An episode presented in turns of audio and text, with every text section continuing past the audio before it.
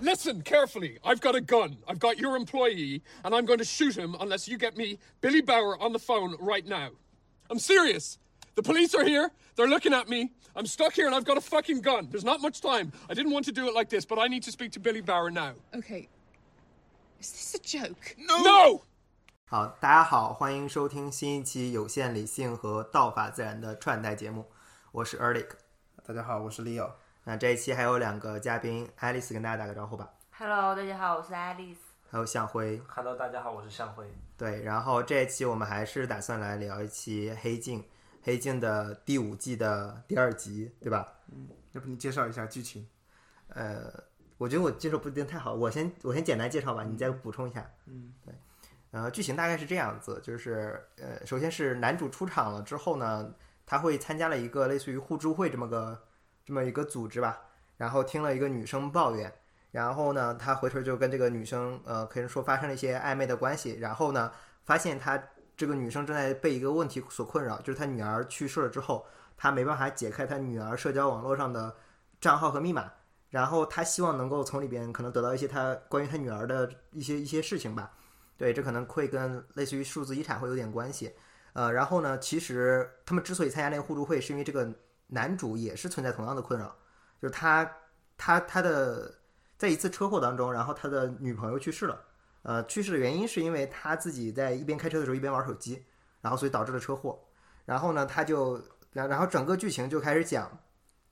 他每天就开一个类似于共享汽车，或者是他每天开一个类似于滴滴的 Uber 这么啊对滴滴对对对，类似于 Uber 或者滴滴这么一个车，然后天天停在一个叫做碎片的这个公司楼底下接他们的员工。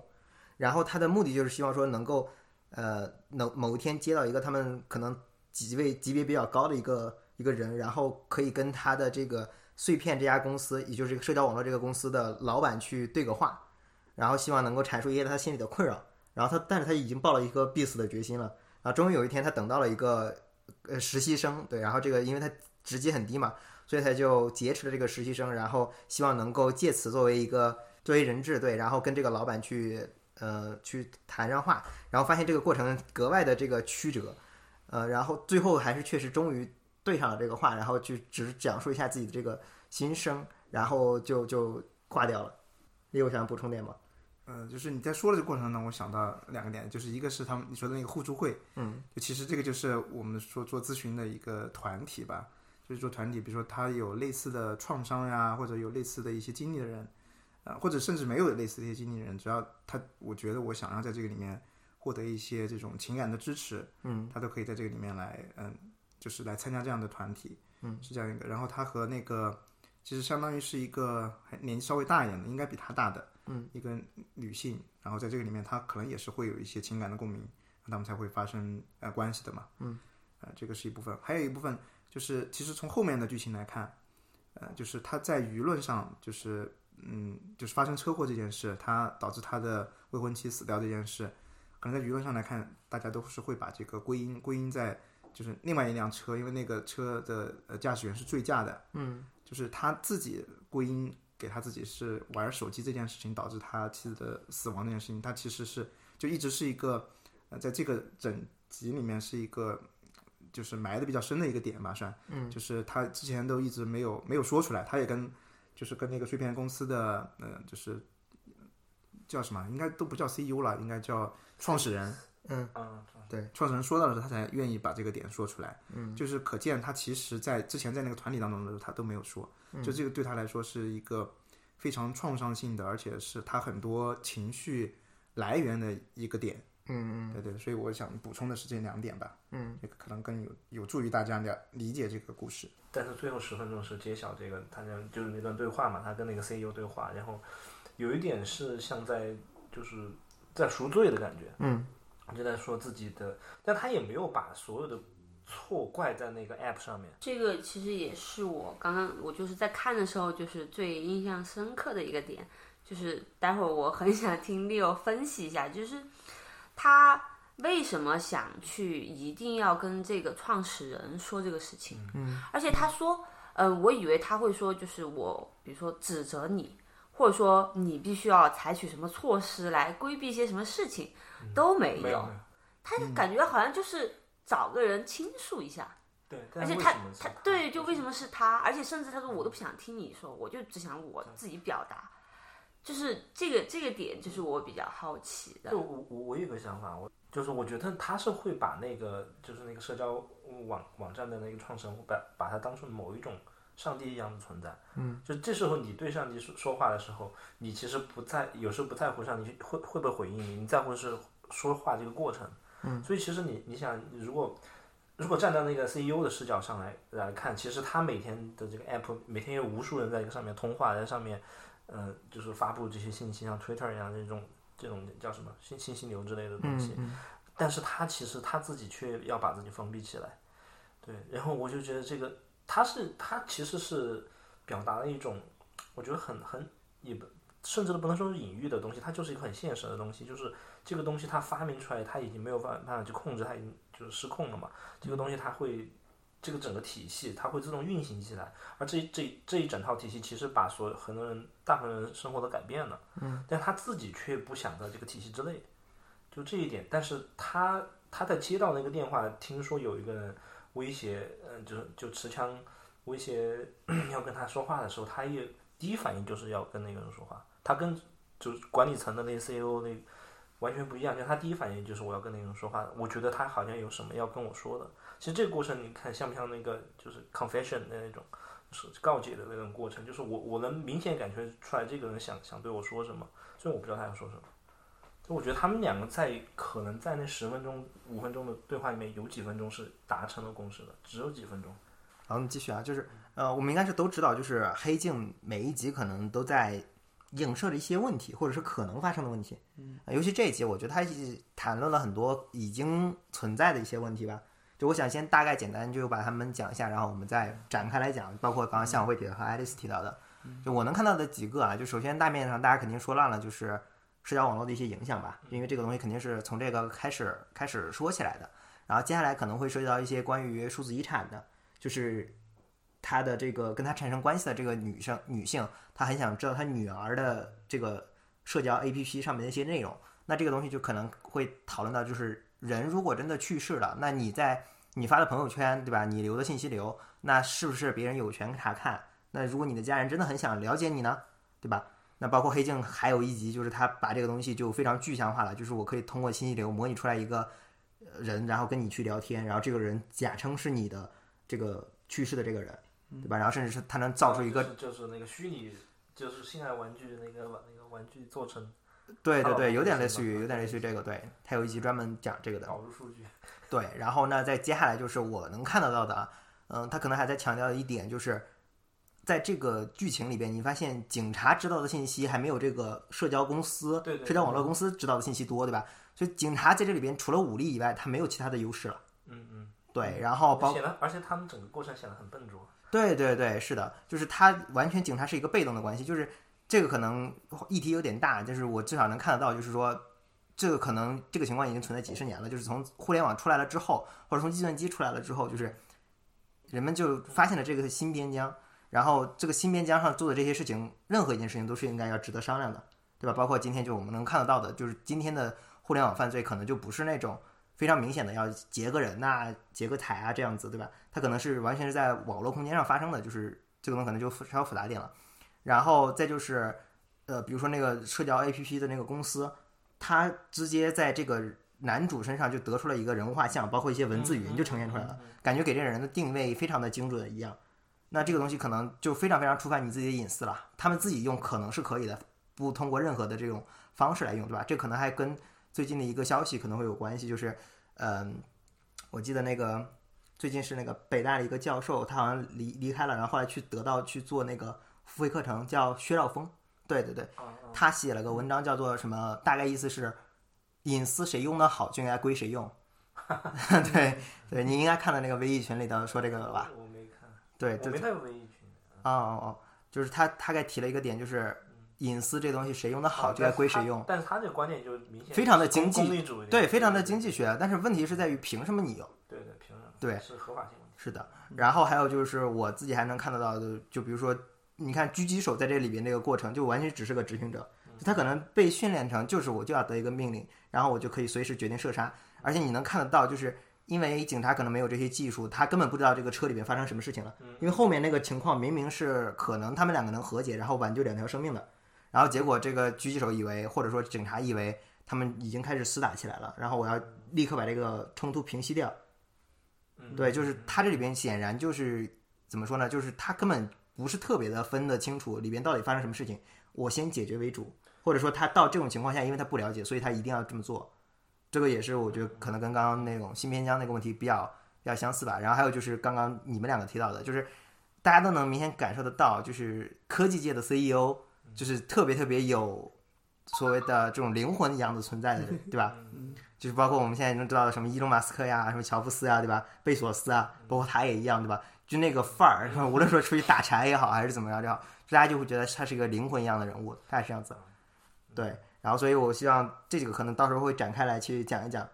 对，我不知道你这个是不是会有一些想法，就是至少对于今天我们来讲啊，就是如果以后大家有小孩儿了，然后可能你你对小孩儿的陪伴时间又没有那么长，如果你小孩儿希望能够再了解了解你，你会给他看你的朋友圈之类的吗？他想看就看呗。 嗯， 但是我觉得这个肯定不是一个认识一个人的最最嗯真的方法，肯定不是。对，肯定不是啊。但是就是你的小孩儿，如果他在十几二十岁的时候遇到一些困惑，他想知道你十几二十岁的时候遇没遇到这些困惑，你怎么处理的？我是那最好的办法发什么就是火星文朋友圈那种。对啊，对啊，这就种东西就是可能这种东西可能他是不会太好意思说爸那个啊这翻个出来看嘛，哇对他可能是不，吗他可能不会太说说爸，那你这个十五岁的时候就碰到一个喜欢女孩，你怎么处理的？他可能就会表白去了嗯看看大家是怎么处理的，或者说他可能会翻翻你以前，因为你现在有这个记录了嘛，你有我朋没友有圈记了录嘛，我我我就有我有你有朋友那圈，你那时候有是 Q QQ Q 空间嘛嘛，对但我不会把东西他写在他 那个没上。有，他暗恋哪个女生，然后不承认，对哦然后这个经历放到网上的这个这个我这没个有这种对。我对，没那有假假设可能会有一部分可能吧，就是嗯你会把这个东西放给你的子女们看吗？会啊，可以啊，没有问题啊。嗯，那如果这个东西，比如说，那你去世了之后，那这个东西会不会作为一部分遗产给你的子留给你的子女呢？可以啊，这个东就西尤其是你是个名人了之后，我比觉如得说你的微博上还有两千万的粉丝，你死后是不是这粉丝可以转给你的儿子，转给你的女儿？可以啊， 为什么 不呢？对，我觉得这个接下来肯定就是一定是微博啊，或者是他们这些公司会遇到的问题对，。面临了很大的一个议题。对，你刚刚在说之前最开始说的时候，我当时就有一个记忆，就是现在那个就有真实的新闻嘛，就是有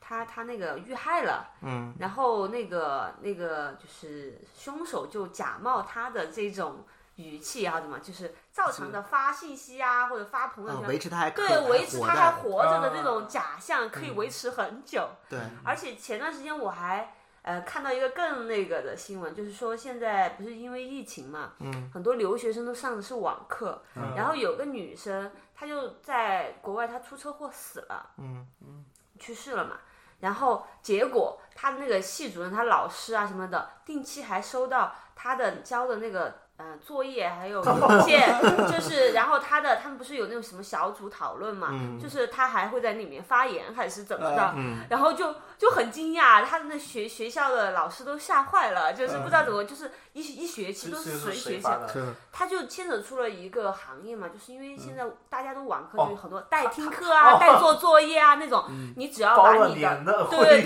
对对会 员，你只要把你的什么地址、什么那种嗯那种邮箱地址、老师的什么课，然后大概什么就你课表给我，我就去帮你上课，对对对对对。然后就可以，你看他就好啊，收钱还学知识，我天！对，人但你看，他就他就他就一直这样正常的可以，就是嗯嗯你在你看这个东西，就是我觉得都嗯嗯、呃牵扯到就是另外一个问题了，就是你网上的你。真实的你，嗯就是是不是发展到以后就真的不需要真实的你了？那肯嗯定。要你就这个是一个极端的说法，就是对于有一些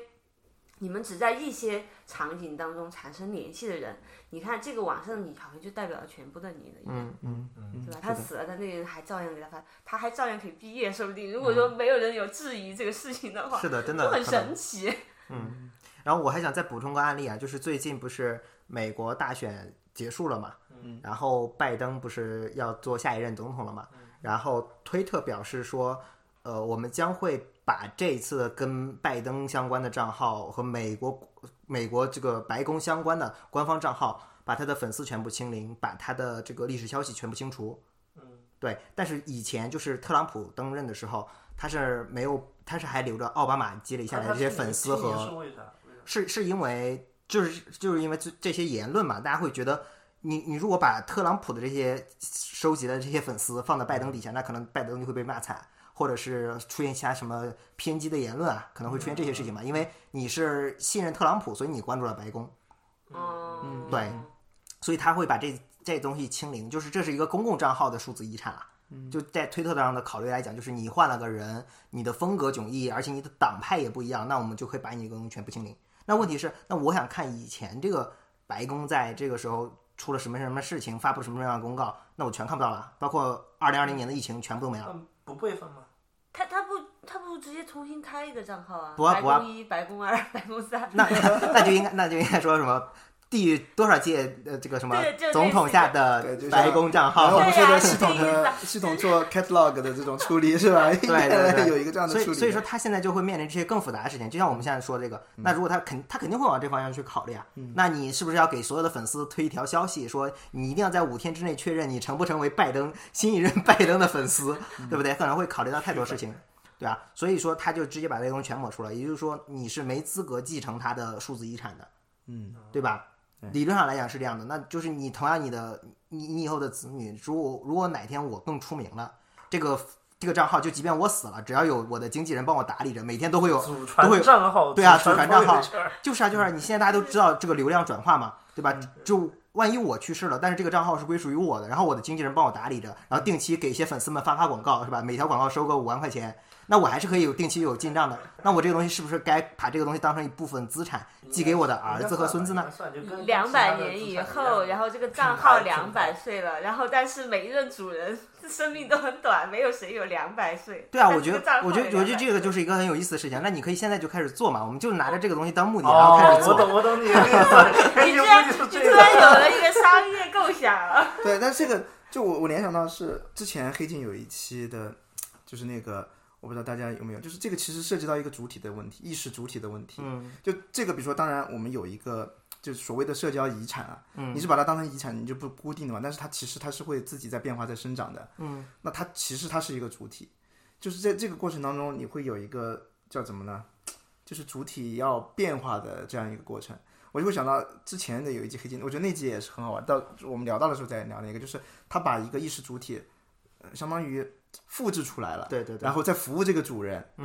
那那就是个机器人那一期嘛，对的，有点像机器人人，造但的是有点像对，但他自己是有一个主体意识的，就是很相关的一个东西，就是比如说，嗯、包括原来我们说到的这种，嗯、像版权呀嗯这些问题，都是在我们技术发展到一定程度上，它才能够去，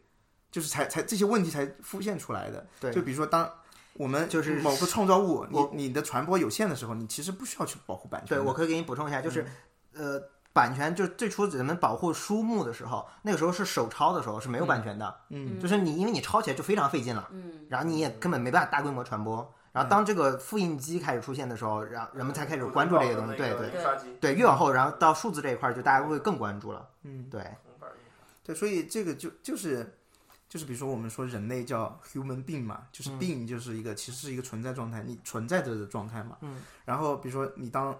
我们的某个部分放上网络的时候，那网络它那个就是自己生长它那个状态，你当然比如说你作为一个所谓的这些数字的一个账号的主体，你会有很很强的控制权。但大家也看到，比如说随着这个呃账号的影响力的大呀，或者是你的各种互动的增加呀，它是有一个自己的一个存在状态的，嗯，和我的这个主体的存在状态的关联性就会越来越弱，越来越嗯弱。包括像刚才大家举到的这个例子，就是人死了，那个账号还在，或者那个账号还一直在，在他自己在，其实已经转起来了嘛。就刚刚讨论那个，我觉得我还可以再往下去补一点，就是它其实也是一个数字遗产的问题。就是今天还在活着的老人，他们是有很多的记忆是没有在放在互联网上的，包括我们这一代人是完全不知道的。就比如说你做城市规划，你肯定知道成都可能四五十年前、五六十年前大概是什么样子，嗯，对吧？你你至少是有些印象的，但是对于绝大部分人，大家在网上可能都看不到，嗯，那那就那就是那一代人在脑子里留下来的东西。如果他们这个东西没有被数字化，没有被放到互联网上，那么以后的人他们都不都不知道了。没办法理解了，就是对他们不知道以前的房子为什么是为什么成都要做成这样的格局，就他们就以为啊，那钢筋水泥现在什么地方都可以建，对，就是这样子。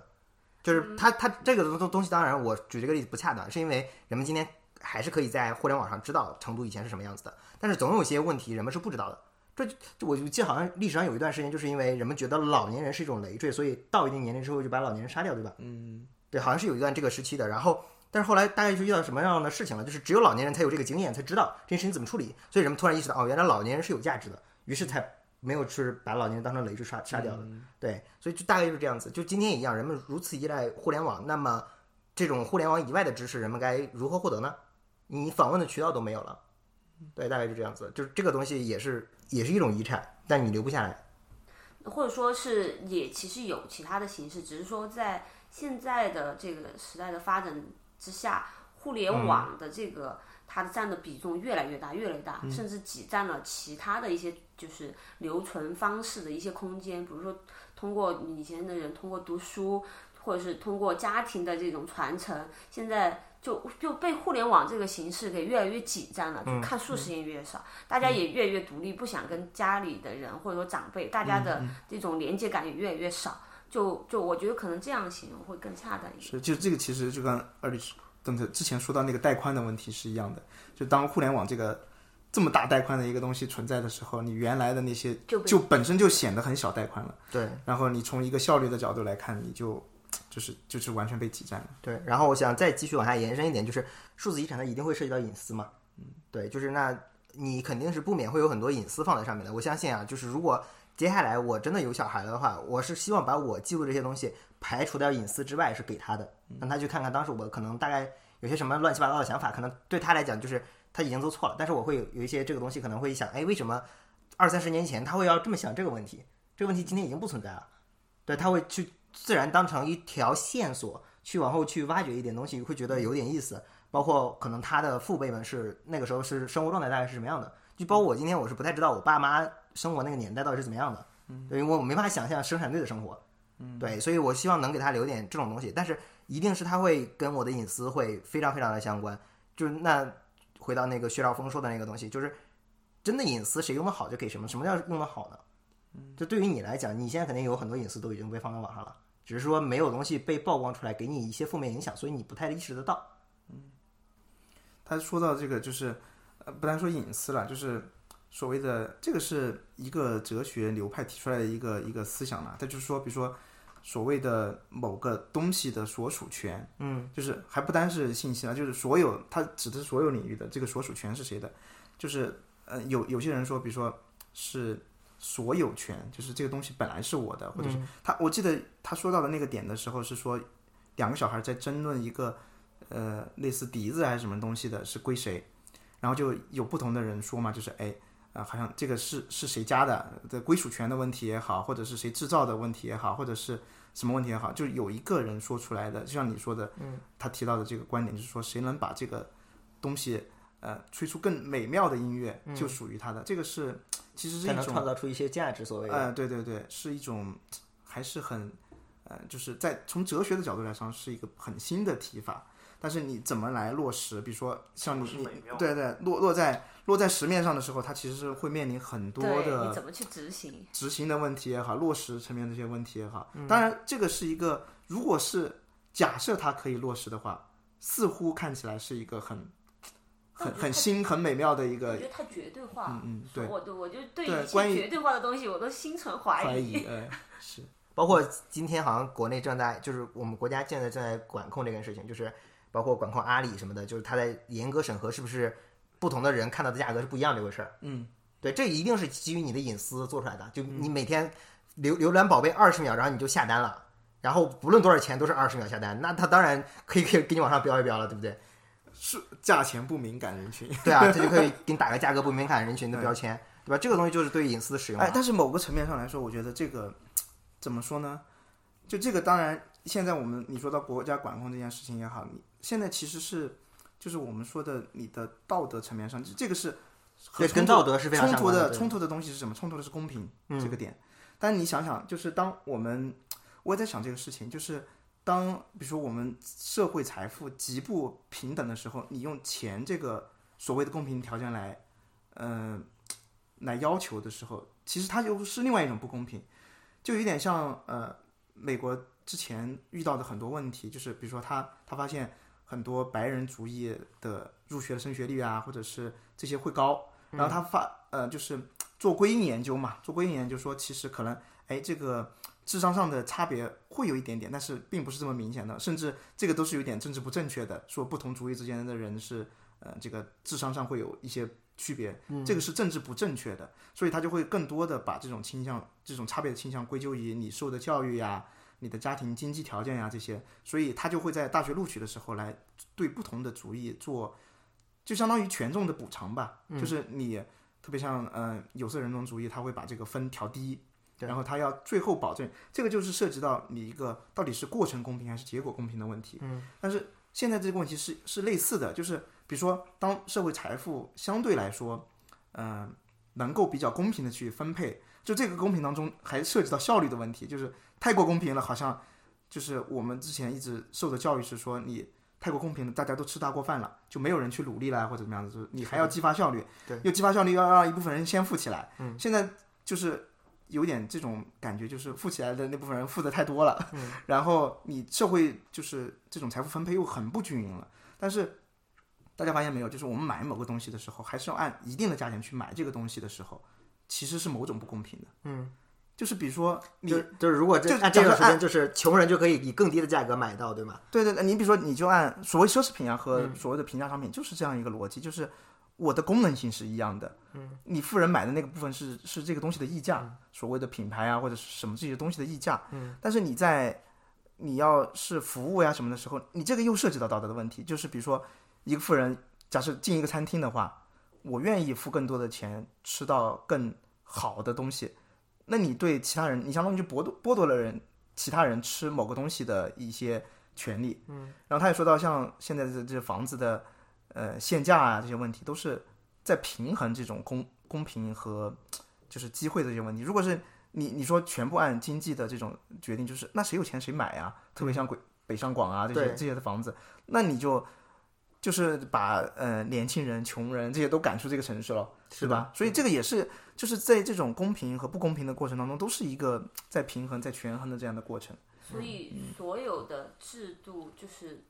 嗯，科学的制定的方式都是在权衡了，呃，平平公平和平等和集体的利益最大化之后做的一个选择而已。是，嗯，而且。制度它也是在动态变化的，因为你平等的情况跟你集体利益最大化的情况，它也是在变动的。所以，嗯、所以你看，呃，很多制度它不会偏向，就是太过度在哪一边，它一定会找一个相对的平衡点去落脚的。所以这个从这个角度上，我还是就是相对来说是比较乐观的，就是因为啊，不管是你现在所谓的这种技术革新啊，就是原来给人很大的焦虑的是说你所所谓什么你的同龄人正在抛弃你，就是给人很强的这种焦虑感的一种说法吧。但是这种说法之所以会击中很多人的那个焦虑，它是有这种潜在的假设在的，就是大部分人是会被抛弃的也好，或者是你是会被抛弃的也好。但是我觉得乐观的点正是在这儿，就是你不管是这种政策层面呀、决策层面呀，或者什么呃科技发展呀什么的，你其实是还是要需要照顾到绝大多数人的。行，好，那这期我们就聊到这里，好，大家拜拜。拜拜。该问的好仓促啊！ eyes on you, you'd be like heaven to touch. I wanna hold you so much. At long last, love has arrived, and I thank God I'm alive. You're just too good to be true. Can't take my eyes off you. Pardon the way that I stay. There's nothing else to compare. The sight of you leaves me weak. There are no words left to speak. But if you feel like I feel, please let me know that it's real. You're just too good to be true. Can't take my eyes off you.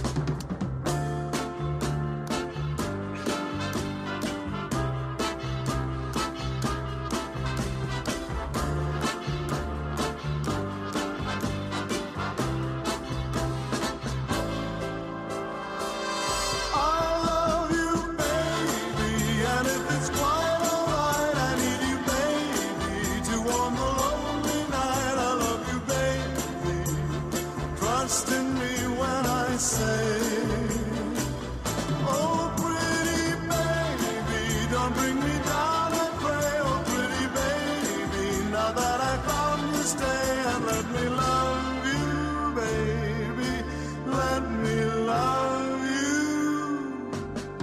you. You're just too good to be true. Can't take my eyes off you.